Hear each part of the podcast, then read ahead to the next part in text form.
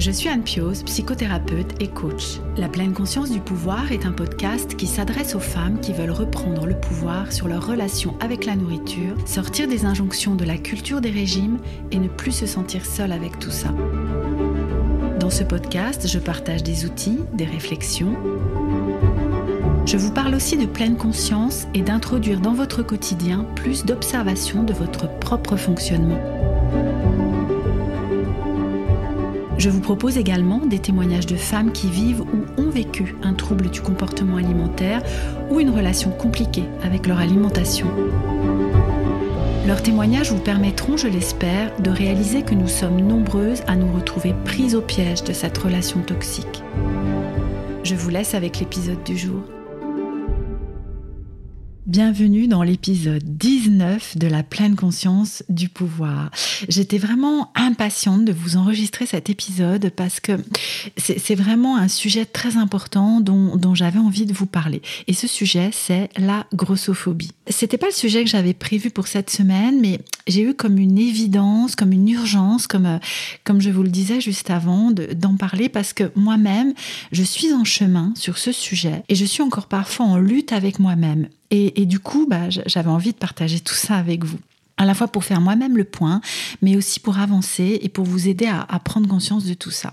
Mais avant d'entrer dans le vif du sujet, je voulais vous lire un commentaire que j'ai reçu via Instagram après l'écoute de l'un des témoignages déjà publiés dans ce podcast. Je viens de finir d'écouter l'épisode au top franchement. Je me suis aussi retrouvée dedans. Merci de ne pas nous faire sentir folles et seules à vivre ces choses-là, ça booste.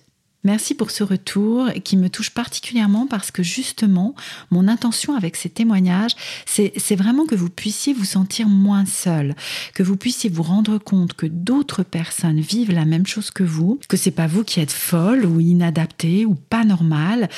Oui, vous vivez une relation compliquée, voire très compliquée avec votre alimentation, mais d'autres le vivent aussi et il y a des solutions pour en sortir. Toutes ces femmes témoignent de ça et que ça puisse vous redonner espoir, c'est essentiel aussi pour moi. Merci donc pour tous les retours que vous me faites. Cela m'encourage beaucoup et j'en profite du coup pour vous dire de ne pas hésiter à le faire en commentaire sur le blog, par message via Instagram ou par mail. Je, réponds toujours, à part si ça, se, noie un peu dans, dans les messages, mais je réponds en général toujours aux, mails et, et, aux commentaires sur le blog ou sur Instagram, ou encore en me laissant un avis et une note 5 étoiles si vous m'écoutez sur Apple Podcast. C'est vraiment un super moyen de m'encourager et de diffuser encore plus les messages que je souhaite vous transmettre au travers de ce podcast. Et justement, le sujet du jour en fait partie de ces messages que j'ai vraiment envie de transmettre et que vous puissiez transmettre à votre tour. Il y a peu de temps, quelques mois, je pense, que j'ai découvert ce terme de grossophobie et surtout que j'ai réalisé que j'étais moi-même grossophobe. Et du coup, pour moi qui pense être acceptante, ouverte, et pour qui l'une des valeurs phares est, l'inclusion, comment vous dire, bah, ça a été euh, difficile d'admettre ça, de voir ça, de constater ça. Étant également une personne qui souhaite le plus possible avoir de la clairvoyance et travailler à améliorer la personne que je suis, bah, j'ai du coup remonté mes manches pour, pouvoir y travailler. Tout d'abord, qu'est-ce que la grossophobie? Au sens littéral, c'est la peur des personnes grosses. Il y a quelques semaines, Gabrielle Dédier, dont je vous recommande le très inspirant livre On ne naît pas grosse, on le devient, ainsi que le documentaire réalisé pour Arte qui s'appelle On achève bien les gros. Je, pense qu'il est encore visible en replay sur le site euh, ou sur la plateforme d'Arte en, replay. Gabrielle a, contribué à une série de posts créés euh, avec l'illustratrice Matou pour définir et lutter contre la grossophobie. Elles écrivent la grossophobie est un néologisme désignant l'ensemble des attitudes et des comportements hostiles qui stigmatisent et discriminent les personnes grosses, en surpoids ou obèses. Elle a pour origine des préjugés et des stéréotypes négatifs selon lesquels le fait d'être gros est une question de volonté personnelle et que les personnes grosses seraient ainsi les seules responsables de leur surpoids en négligeant les autres facteurs à l'origine du surpoids. Vous pouvez retrouver la suite sur le compte de Matou. Je vous mets le lien vers son compte dans la description de cet épisode. La grossophobie, elle est partout et touche tous les domaines de vie des personnes grosses. Elle est à l'origine donc de nombreuses discriminations. Ce dont je souhaite plus vous parler euh, aujourd'hui, c'est de la grossophobie internalisée. Qu'est-ce que c'est que ce truc? En fait, ce sont toutes les pensées, les croyances, les émotions que nous avons à propos du surpoids et de l'obésité, que ce soit à propos des autres ou à propos de nous-mêmes. Ces croyances, elles font partie de notre système de pensée et comme elles sont hyper courantes dans la société, bah, nous n'avons aucune raison de les remettre en cause. Pour faire simple, être mince, c'est bien, être gros, c'est pas bien. Nous avons internalisé que la minceur était synonyme de vertu, de volonté, de ce qu'il faut faire, et le surpoids, un terrible défaut à éradiquer.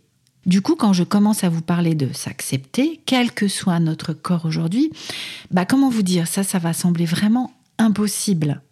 Et ce rejet, cette stigmatisation du surpoids commence dès l'école, comme vous avez pu l'entendre, hein, par exemple dans le témoignage d'Émilie, dans l'épisode 16 du podcast.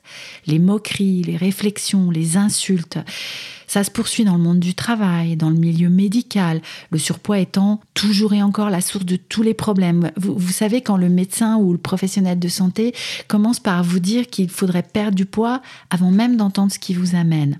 Également dans le domaine vestimentaire, parlons-en, hein, des tailles au-dessus du 44, mais inimaginable, faut aller dans un magasin ou un rayon spécialisé. Bref, encore, partout, toujours. Du coup, la seule solution que nous trouvons lorsque nous sommes en surpoids, bah, c'est de nous dire que nous devrions maigrir pour devenir une bonne personne.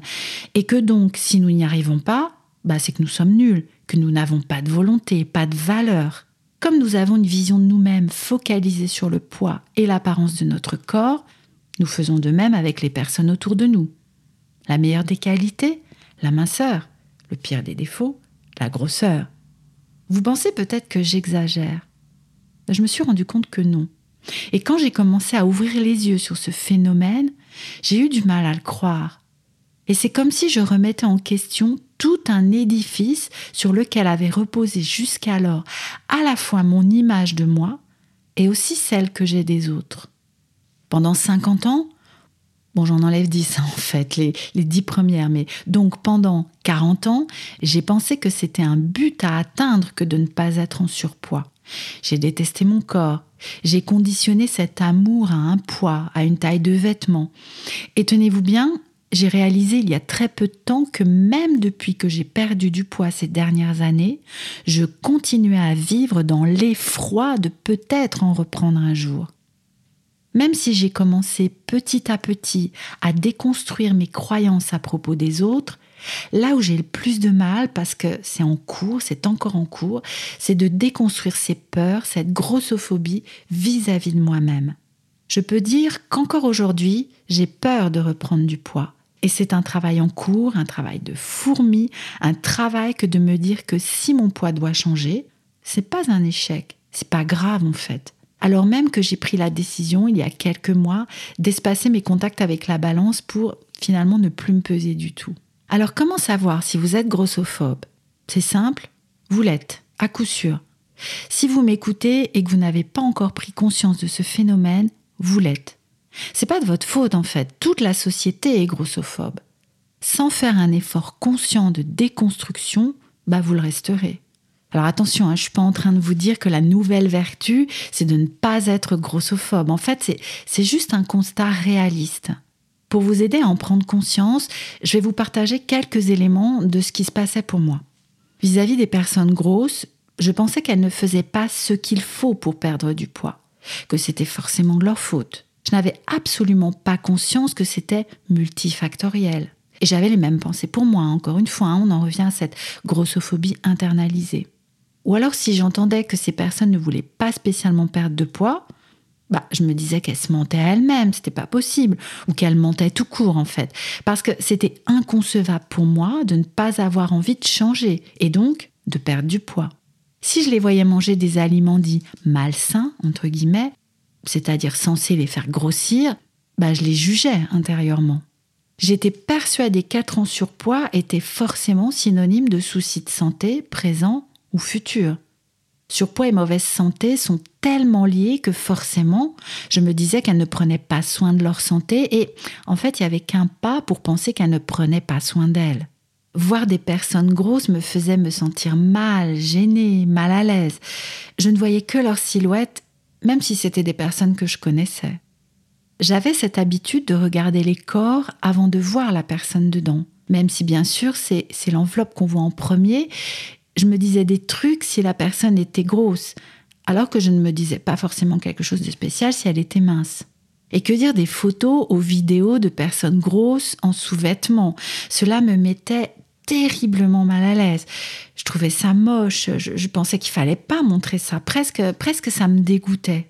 Je vous dis les choses le plus sincèrement possible. C'est vraiment important parce que je pense que cela peut vous permettre, vous aussi, d'avoir cette sincérité vis à -vis de vous-même.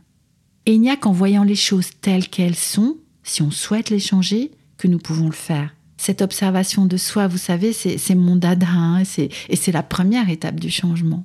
Me concernant, j'étais aux prises avec, euh, comme je vous l'ai dit juste avant, le rejet de mon corps gros, puis par la peur de grossir. Certaines parties de mon corps me mettaient plus en difficulté. C'était mes cuisses et c'était mon ventre, surtout mon ventre.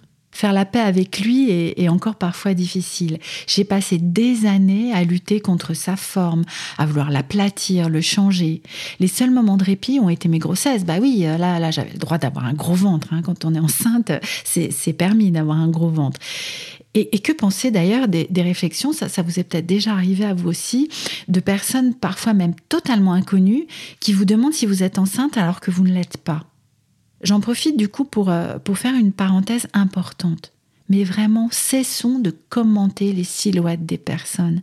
Cessons de leur faire remarquer soit qu'elles ont pris du poids, soit qu'elles en ont perdu.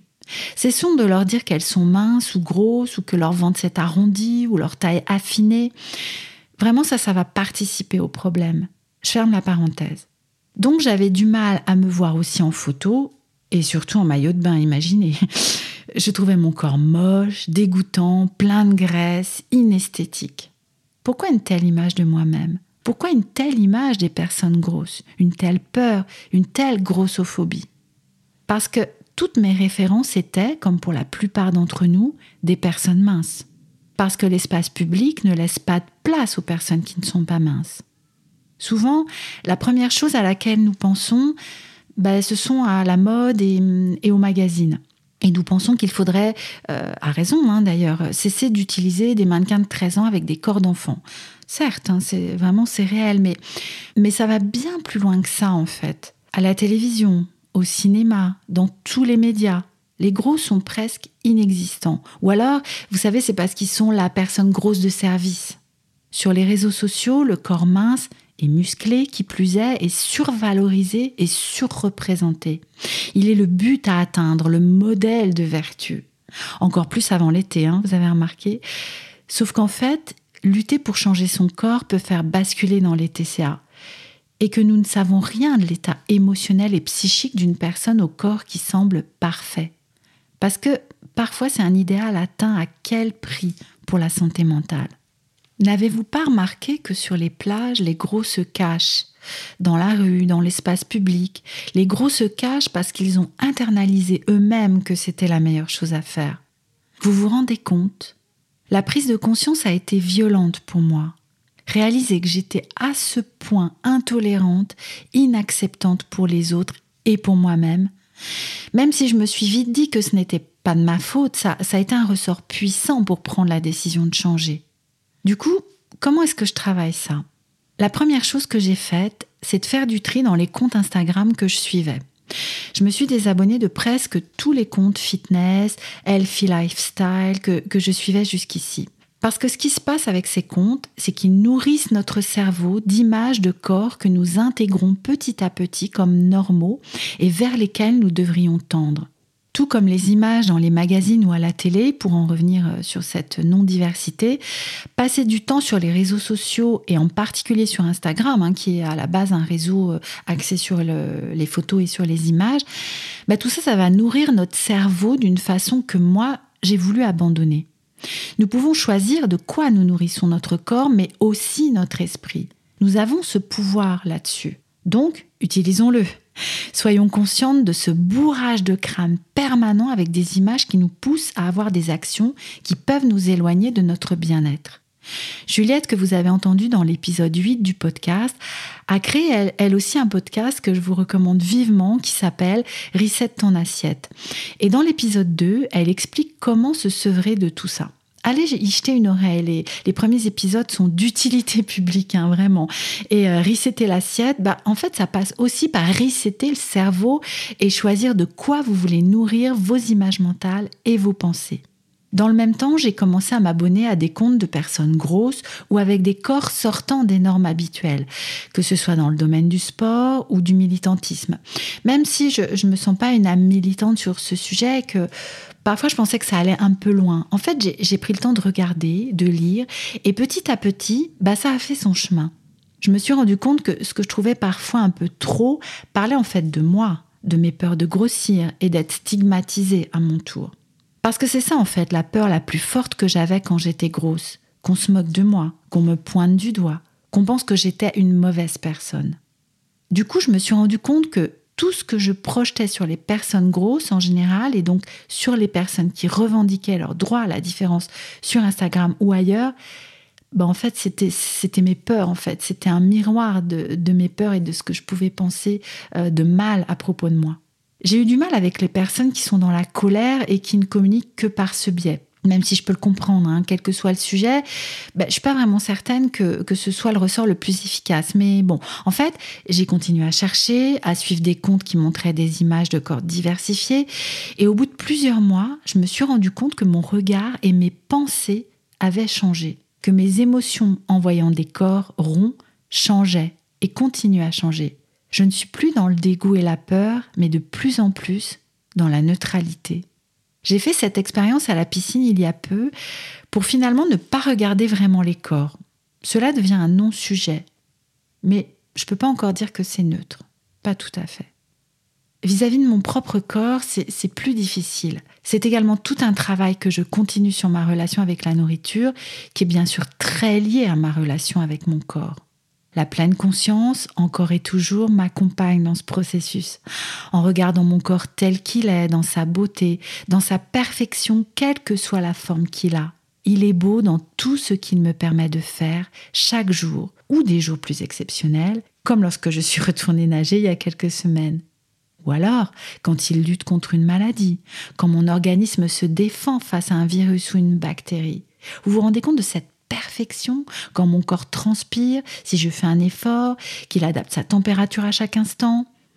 Et de plus en plus, quand il sait me dire si j'ai faim, de quoi j'ai faim, ou quand je n'ai plus faim. Qu'il m'indique un besoin de bouger, de me mettre en mouvement.